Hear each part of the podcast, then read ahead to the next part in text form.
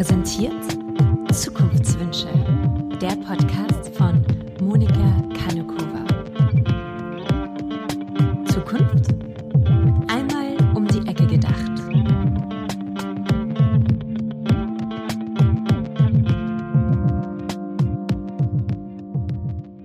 Hallo und herzlich willkommen zurück in meinem Podcast, wo es um Zukunftswünsche geht. In den letzten Folgen haben wir schon über Kompostieren gesprochen. Wir haben uns die Modeindustrie näher angesehen. Wir haben auch über Verpackungen ganz viel gesprochen. Und heute möchte ich über Werbemechaniken sprechen.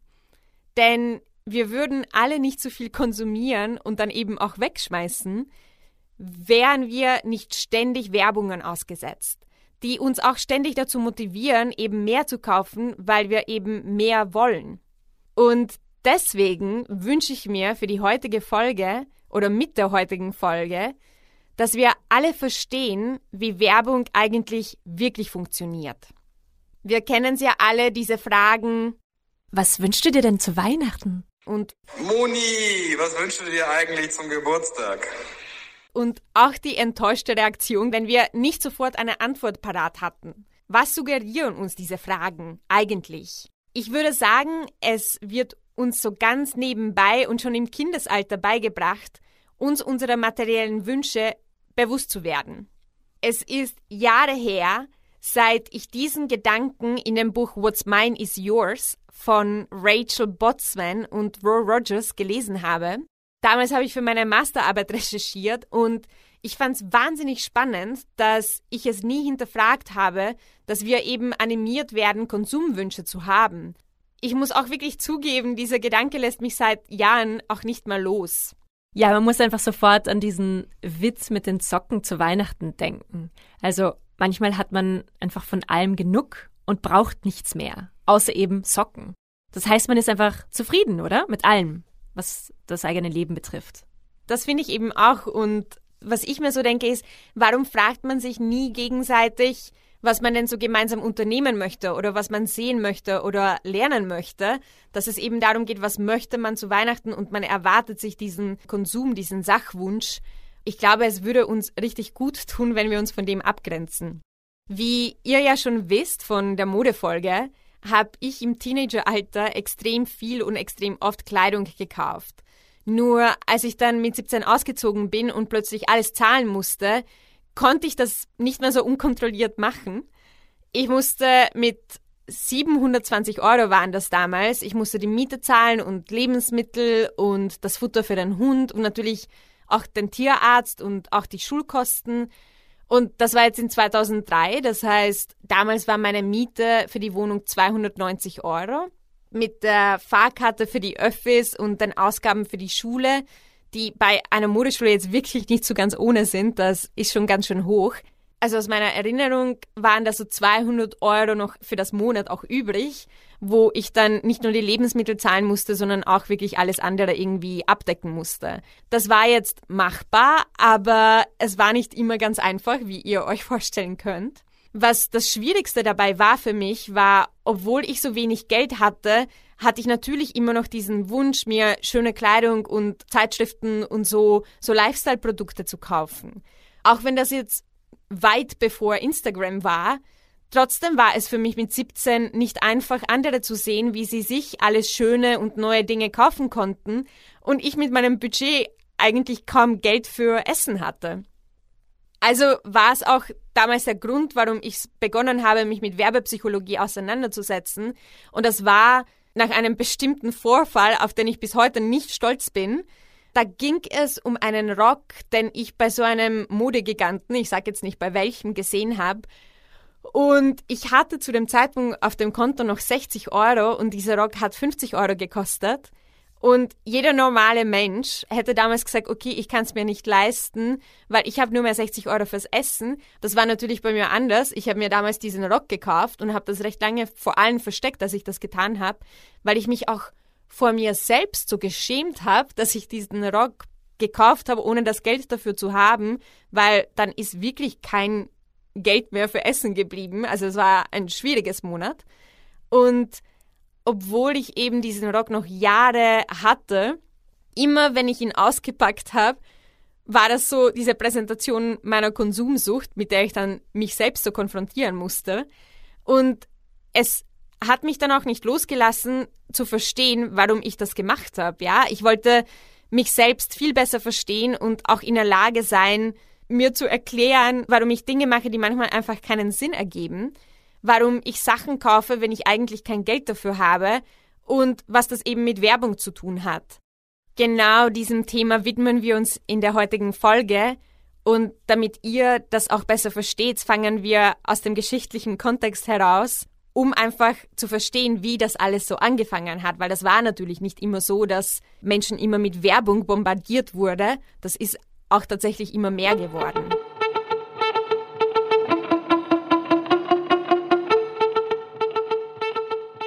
Wenn man jetzt anfängt, sich mit Werbung auseinanderzusetzen, dann kommt man an dem Namen Edward Bernays nicht vorbei.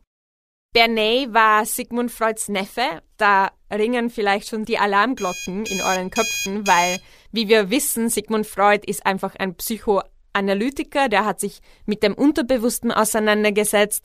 Und ja, Bernays hatte Zugang zu diesem Wissen weit bevor es die meisten anderen hatten. Die waren auch sehr oft im Kontakt. Und um es kurz zu machen, Bernays ist der Mann, der Theorien entwickelt hat, um Menschen zu überzeugen, dass selbstgemachte Kleidung peinlich ist, dass selbstgemachtes Essen unhygienisch ist und dass alte Autos so ein Beweis des persönlichen Versagens sind. Ja, also diese ganz emotional aufgeladenen Gefühle, das hat er da alles äh, verpackt in Werbebotschaften. Wie kam es denn eigentlich dazu, dass man das gemacht hat? Warum musste man Menschen überzeugen, dass das, was sie haben, nicht so toll ist, wie das, was sie haben könnten? Kurze Antwort ist Industrialisierung. Dazu gibt es ein spannendes Zitat aus dem Buch Suffocation von James Wallman. Das wird euch jetzt Jean vorlesen. In den 20er Jahren in Amerika gab es plötzlich mehr von allem, als man wirklich gebraucht hat. Zum Beispiel konnten in den 1920er Jahren ein Fünftel der amerikanischen Kleiderfabriken die jährlich benötigte Menge an Kleidung produzieren. Was hätte man also sonst mit den 80 Prozent der restlichen Kleiderfabriken machen sollen? Hätten da die Menschen arbeitslos werden sollen? Ich finde, das ist jetzt wirklich spannend, weil historisch gesehen standen wir da an einem Scheideweg. Entweder mussten jetzt Hersteller und Bauern weniger produzieren oder alternativ mussten sie Menschen animieren, mehr zu konsumieren. Also ihr merkt schon, das ist einfach wirklich so, was machen wir jetzt? Arbeiten wir weniger und produzieren wir weniger oder animieren wir Menschen dazu, dass sie jetzt mehr brauchen wollen? Da gab es verschiedene Meinungen dazu. Einige, wie zum Beispiel der Wirtschaftswissenschaftler Arthur Dahlberg und der Cornflakes-Hersteller Kellogg's, waren der Meinung, dass die Arbeitszeit zu kürzen einfach die bessere Entscheidung wäre. Und wiederum die anderen, zum Beispiel der ehemalige Präsident der USA, Herbert Hoover, oder der CEO von General Motors, Alfred Sloan, fanden Menschen mussten zu mehr Konsum angeregt werden. Im Jahr 1929 hat dann Charles Kettering, ein amerikanischer Geschäftsmann, Folgendes geschrieben. Der Schlüssel zu wirtschaftlichem Wohlstand ist die organisierte Erzeugung von Unzufriedenheit. Wenn alle zufrieden wären, würde niemand neue Dinge kaufen wollen. Und das macht Sinn, oder? Also wenn wir alle zufrieden wären, hätten wir ja keine Konsumwünsche. Was mir dabei nicht so ganz aus dem Kopf geht, ist, wie es denn überhaupt möglich war, dass sich an dieser Einstellung bis heute nichts geändert hat. Als sich dann die Zahl, und das ist jetzt auch ein sehr spannender Gedanke, als sich dann die Zahl der arbeitenden Menschen verdoppelt hat, was genau dann passiert ist, als Frauen plötzlich begonnen haben zu arbeiten, als dann plötzlich die Männer zurück waren aus dem Krieg und Frauen auch weiterhin gearbeitet haben. Also die Anzahl der Menschen, die auf einmal berufstätig waren, haben sich von einem Tag auf den anderen mehr oder weniger verdoppelt. Irgendwie scheint es, als wäre diese Diskussion nicht noch einmal aufgetreten, denn zu dem Zeitpunkt waren auch Handel und vor allem Konsum viel komplexere Themen. Und jetzt kommt wieder da, was da eigentlich passiert ist. Die Marketingbudgets als Antwort sind gewachsen. Wir als Gesellschaft sollten eben noch mehr und vor allem noch schneller konsumieren als schon bis daher. Und da haben wir diesen wirtschaftlichen Ausschwung, von dem alle sprechen, diesen Wirtschaftsboom, von dem auch die ältere Generation profitiert hat durchaus.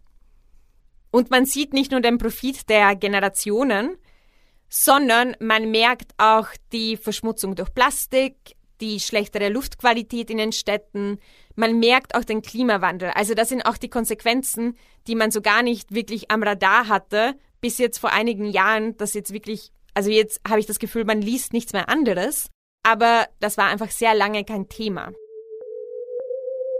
Aber wie kam es konkret dazu, dass wir mehr konsumiert haben?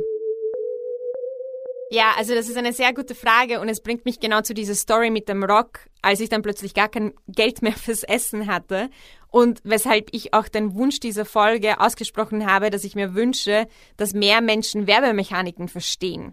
Also lass uns noch einmal über Edward Benets Strategie sprechen.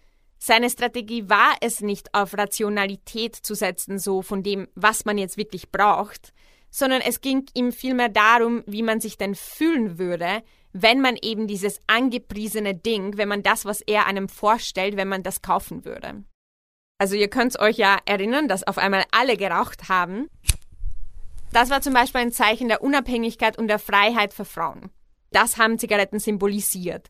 Und in meinem Fall jetzt mit diesem Rock war es, dass ich den ja nicht unbedingt gebraucht habe, aber er gab mir diese Idee, wie ich denn wahrgenommen werden würde, wenn ich diesen Rock anhätte. Ja, also wer ich dann als Person bin. Was auch immer wir kaufen, es geht nicht darum, dass wir genau dieses bestimmte Ding brauchen. Vielmehr geht es darum, dass man uns animiert zu glauben, wir würden uns besser fühlen und könnten sicherer agieren und hätten einfach mehr Chancen im Leben, wenn wir eben dieses eine bestimmte Ding hätten. Werbung ist wie eine Artform, könnte man meinen. Und es ist eine Artform, die uns umgarn und verführt, eine emotionale Verbindung zu einer Marke aufzubauen. Werbung gibt uns die nötigen Argumente und die Mittel, um uns ausdrücken zu können und auch uns selbst und unseren Mitmenschen mitzuteilen, wer wir denn so sein möchten und wie wir gesehen werden wollen. Für die Werbebranche ist es dann natürlich am profitabelsten, wenn man nie so ganz zufrieden ist mit dem, wer man ist, weil man ja immer, aber immer einfach besser werden könnte. Also es geht ganz klar um diese Identitätssuche. Mir wurde irgendwann mal klar, dass ich vor jeder ersten Verabredung, also vor jedem Date oder vor jedem so richtig besonderen Tag, ob jetzt bei der Arbeit oder auf der Uni, dass ich mir einfach immer Dinge gekauft habe, um eben mein Selbstbewusstsein zu stärken. Ich kann mich auch erinnern, ich habe früher immer neue Dinge vor dem Urlaub gekauft, damit ich im Urlaub so aussehe, wie ich mich im Urlaub fühlen wollte. Also nach diesem Prinzip The New Me, also das neue Ich. Wer kennt das nicht? Und obwohl dieses New Me allein durch Kleidung und Konsumgüter, ich habe es einfach nie geschafft, genau das zu erreichen, weil diese Wertschätzung, die ich mir so sehr erhofft habe, kommt einfach selten davon, wie man jetzt wirklich aussieht, sondern es kommt einfach viel mehr davon, wie man sich verhält, welchen Wert man als Mensch zur Gesellschaft beiträgt. Es gibt dieses eine total tolle Buch, das heißt The 100 Think Challenge von Dave Bruno. In diesem Buch beschreibt Dave, dass sein Ziel es ist, seine persönlichen Dinge auf 100 Objekte, 100 Dinge zu reduzieren. Er beschreibt, dass man eben die Dinge besitzt, die uns selbst diese Vorstellung von uns geben, wer wir denn gerne wären und welche Dinge wir brauchen, um genau diese Menschen zu sein. Also das heißt, dass es in Werbung und natürlich auch auf Social Media immer darum geht, dass wir ständig zu sehen bekommen, was das Schönheits- und Lebensideal ist und welche Konsumgüter wir kaufen sollten, um uns diesem Traum anzunähern, oder? Ganz genau. Es geht nicht darum, wer wir in diesem Moment sind, sondern vielmehr darum, wer wir in Zukunft sein könnten. Wie wir wahrgenommen werden könnten, wenn wir eben nur dieses eine Ding besitzen würden. Und dabei ist es ganz wichtig, dass uns Werbung eben zeigt, was uns im Leben fehlen könnte und wodurch sich einfach unser Leben wünschenswerter und vollständiger anfühlen würde. Eben, wenn wir genau das hätten, was wir jetzt noch nicht haben. Jetzt ist natürlich die Lösung dazu eine ziemlich schmerzhafte und auch umso schwieriger das umzusetzen, je jünger man ist, weil man muss sich selbst fragen und das immer wieder fragen, wer bin ich eigentlich wirklich? Also man muss sich damit konfrontieren, was man wirklich mag und man muss sich selbst anschauen und sich selbst, ja, die Frage stellen, wie man denn wirklich Zeit verbringt. Geht man jetzt wirklich einmal im Jahr Skifahren oder hat man einfach nur Ski im Keller, weil sie einfach mal cool waren und es wäre denn so cool, wenn man das jetzt wirklich machen würde, aber eigentlich ist man nicht die skifahrende Person. Ist es jetzt so, dass man jetzt wirklich zweimal die Woche einen Kuchen backt und deswegen zehn verschiedene Kuchenformen braucht? Oder macht man das vielleicht einmal im Monat und macht dann sowieso immer diesen gleichen Kuchen? Also braucht man dann wirklich zehn Formen dafür.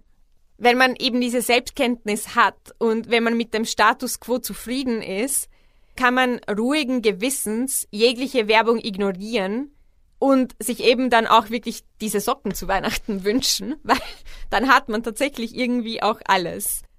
Was ich damit sagen will, ist, nur wenn wir uns wohlfühlen und glücklich damit sind, wie wir aussehen, was wir tun und wer wir sind, brauchen wir auch keine Dinge zu kaufen, die uns helfen würden, eben diese glückliche Person zu sein, die wir ja so gerne wären. Jetzt ist das natürlich in vielen Lebensumständen einfacher gesagt als getan. Und dazu gibt's auch eine Studie, die euch Jean kurz vorstellt. An der Universität von Minnesota gab es eine Studie mit 250 Kindern zwischen 8 und 18 Jahren. In dieser Studie wurde Folgendes aufgezeigt. Wenn man den Kindern 100 Worte und Bilder zur Verfügung stellt, um die Frage zu beantworten, was sie glücklich machen würde, wählen Kinder mit einem höheren Selbstwertgefühl Aktivitäten und nicht materielle Leistungen wie zum Beispiel Skateboardfahren. Kinder mit geringerem Selbstwertgefühl entscheiden sich eher für Besitztümer, wie zum Beispiel neue Kleider oder iPads. Genau da sind wir auch schon am Punkt angekommen. Je weniger oder mehr Selbstwertgefühl und Selbstvertrauen wir haben, desto mehr oder weniger sind wir von Marken abhängig, uns genau dieses ja, Selbstwertgefühl und dieses bestimmte Image zu geben.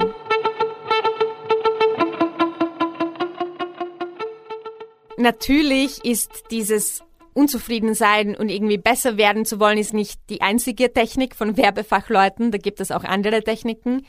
Unter anderem ist diese Wertschätzung so, ich bin es mir wert, ich habe es mir jetzt verdient. Und das kommt meistens vor, wenn man von seinem eigenen Umfeld jetzt zu Hause oder also bei der Familie, auch sehr oft bei der Arbeit, wenn man diese Wertschätzung nicht erfährt, dass man das ausgleichen möchte und dann am Abend, wenn man an einem Laden vorbeigeht, sich so denkt, bah, ich habe mir das aber nach diesem schweren Tag jetzt wirklich verdient und man geht dann in diesen Laden rein und dann verfällt man in einen Kaufrausch, weil man sich's eben verdient hat. Also das ist auch ein bisschen diese Werbestrategie. Und ich habe das meistens aus Gesprächen mit Selbstständigen rausgehört. Vielleicht manche von euch wissen, ich habe drei Bücher über Selbstständigkeit und wie man sich selbstständig macht geschrieben. Und da war das eben bei den etablierteren Selbstständigen tatsächlich sehr oft ein Thema, wo sie mir erzählt haben, dass eben seit sie selbstständig sind, sie dieses Gefühl gar nicht mehr so wirklich haben, weil sie eben so viel Selbstbestimmung erfahren und weil sie sich dann eher einen Tag frei nehmen und etwas Lustiges unternehmen, als dass sie sich jetzt etwas kaufen, weil natürlich bei Selbstständigkeit man weiß nicht so ganz, wann das nächste Geld kommt und wie viel es wird. Das heißt, man ist, glaube ich, auch beim Geld etwas konservativer. Die große Frage aus diesem ganzen Gedanken wir war, ist, wie wir uns eigentlich Bestätigung schenken, also wie wir uns selbst diese Bestätigung schenken. Und das ist so ein mentaler Schalter. Ich für mich selbst habe irgendwann einmal beschlossen, dass ich mich durch die Projekte identifizieren möchte, die ich auch mache. Ja? Also diese Sachen, die mich interessieren und die dann für mich auch viel mehr identitätsstiftend wurden. Also wie ich meine Zeit verbracht habe, als jetzt wirklich, wie ich denn so aussehe. Und vielleicht liegt's auch so ein bisschen an meinem Alter, weil das war so da war ich so um die 30 und ich glaube, da wird einem auch viel mehr bewusst. Natürlich im Teenageralter oder wenn man so gerade 20 ist, ist es natürlich viel schwieriger, sich jetzt dadurch zu definieren, wer man ist und was man macht. Ja, da weiß man das einfach noch nicht so ganz und man möchte natürlich ausprobieren, aber da ist so ein, also da geht es einfach wirklich darum, mit sich selbst einen Frieden zu kreieren. Das ist jetzt mal die nächste Strategie, wie auch Werbung eben auch funktioniert. Bei Werbepsychologie, man hört das schon, Werbepsychologie, geht es sehr oft ums Unterbewusste. Werbefachleute wissen, dass dieses Brutzeln eines gebratenen Steaks und auch das Knistern und Sprudeln eines Getränks, das in ein mit Eiswürfeln gefülltes Glas eingegossen wird, das löst Emotionen aus. Man bekommt Heißhunger oder man steht dann tatsächlich noch einmal im Kino auf und holt sich tatsächlich noch ein Getränk von draußen. Ich weiß nicht, spürt ihr das jetzt auch? Bei Werbung geht es nicht darum, uns zu informieren, dass es ein Produkt gibt, so wie das noch vor 100 Jahren der Fall war. Also wenn man sich so ältere Werbungen anschaut, das ist wirklich ein Informationsprospekt heutzutage geht's viel mehr darum, so wer könntest du sein und wie toll könntest du erfolgreich sein. Also diese, wirklich diese Emotionen von Menschen werden getriggert und benutzt, ja. Und an dieser Stelle wollte ich noch, ja, einen meiner Lieblingsnewsletter von Madame Moneypenny vorlesen lassen. Also die, die Jeanne fragen, ob sie das für euch vorlesen könnte. Du bist die Bücher, die du liest. Du bist die Musik, die du hörst. Du bist die Menschen, mit denen du dich umgibst. Du bist die Filme, die du dir anschaust. Du bist die Gespräche, an denen du teilnimmst. Du bist die Energie, mit der du dich umgibst. Und du bist auch die Nahrung, die du isst. Ich habe mich damals so gefreut, diesen Newsletter zu bekommen, weil es einfach so ein schöner Newsletter ist. Und er erinnert uns ja wirklich daran, dass es unwichtig ist, wie oft wir uns neue Kleidung kaufen. Es merkt ja sowieso niemand. Es ist egal, wie oft wir unser Make-up wechseln das, was uns zu dem macht, was wir sind, ist etwas komplett anderes. Und wir sollten uns regelmäßig daran erinnern, weil wir eben ständig mit Werbebotschaften bombardiert werden, die uns die ganze Zeit vorzeigen, was wir nicht haben und wer wir denn sein könnten und wie wir denn eine bessere Version von uns durch eben dieses Gekaufte, wie wir das kreieren könnten. Und jetzt kommen wir wieder zu dem historischen Kontext. Also diese 40-Stunden-Woche, die wir hier in Deutschland und eben in Österreich haben, die gibt es seit mehr als 100 Jahren. Und diese 40-Stunden-Woche gibt es seit mehr als 100 Jahren, obwohl sich die Anzahl der Menschen, die heutzutage arbeiten, inzwischen wirklich verdoppelt hat. Und deswegen wünsche ich mir eine Zukunft, in der Menschen weniger arbeiten, weil es dann auch einfach weniger Überproduktion gäbe. Was ich jetzt hoffe, ist, dass euch diese Episode noch mehr bewusst gemacht hat, wie Werbung eben eigentlich funktioniert. Ich hoffe auch, dass ihr euch daran erinnert, dass man gut ist, wie man ist und dass man nur mit den Büchern, die man liest und den Gesprächen, die man führt und den Online- und Offline-Gemeinschaften, an welchen man teilnimmt und eben auch den Projekten, die man umsetzt, eben die Person werden wird, die man gerne sein möchte. Und mit diesem Abschlusssatz wünsche ich euch noch einen richtig schönen Tag.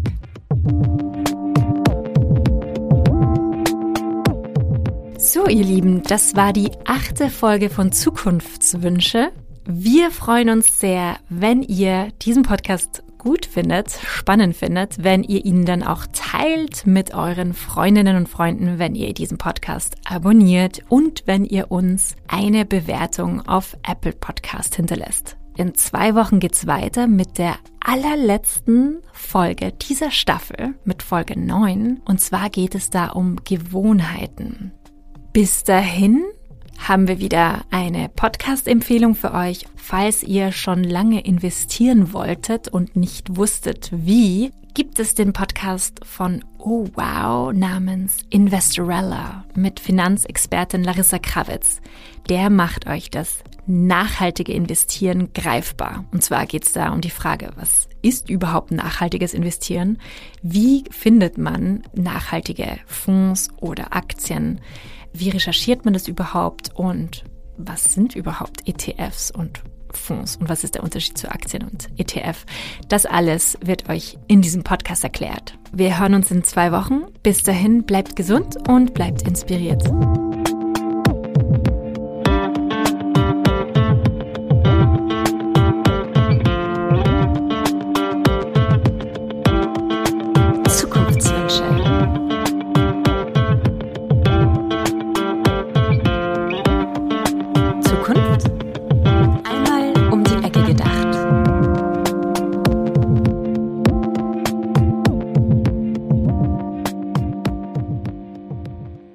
Podcast wurde präsentiert von Oh, wow.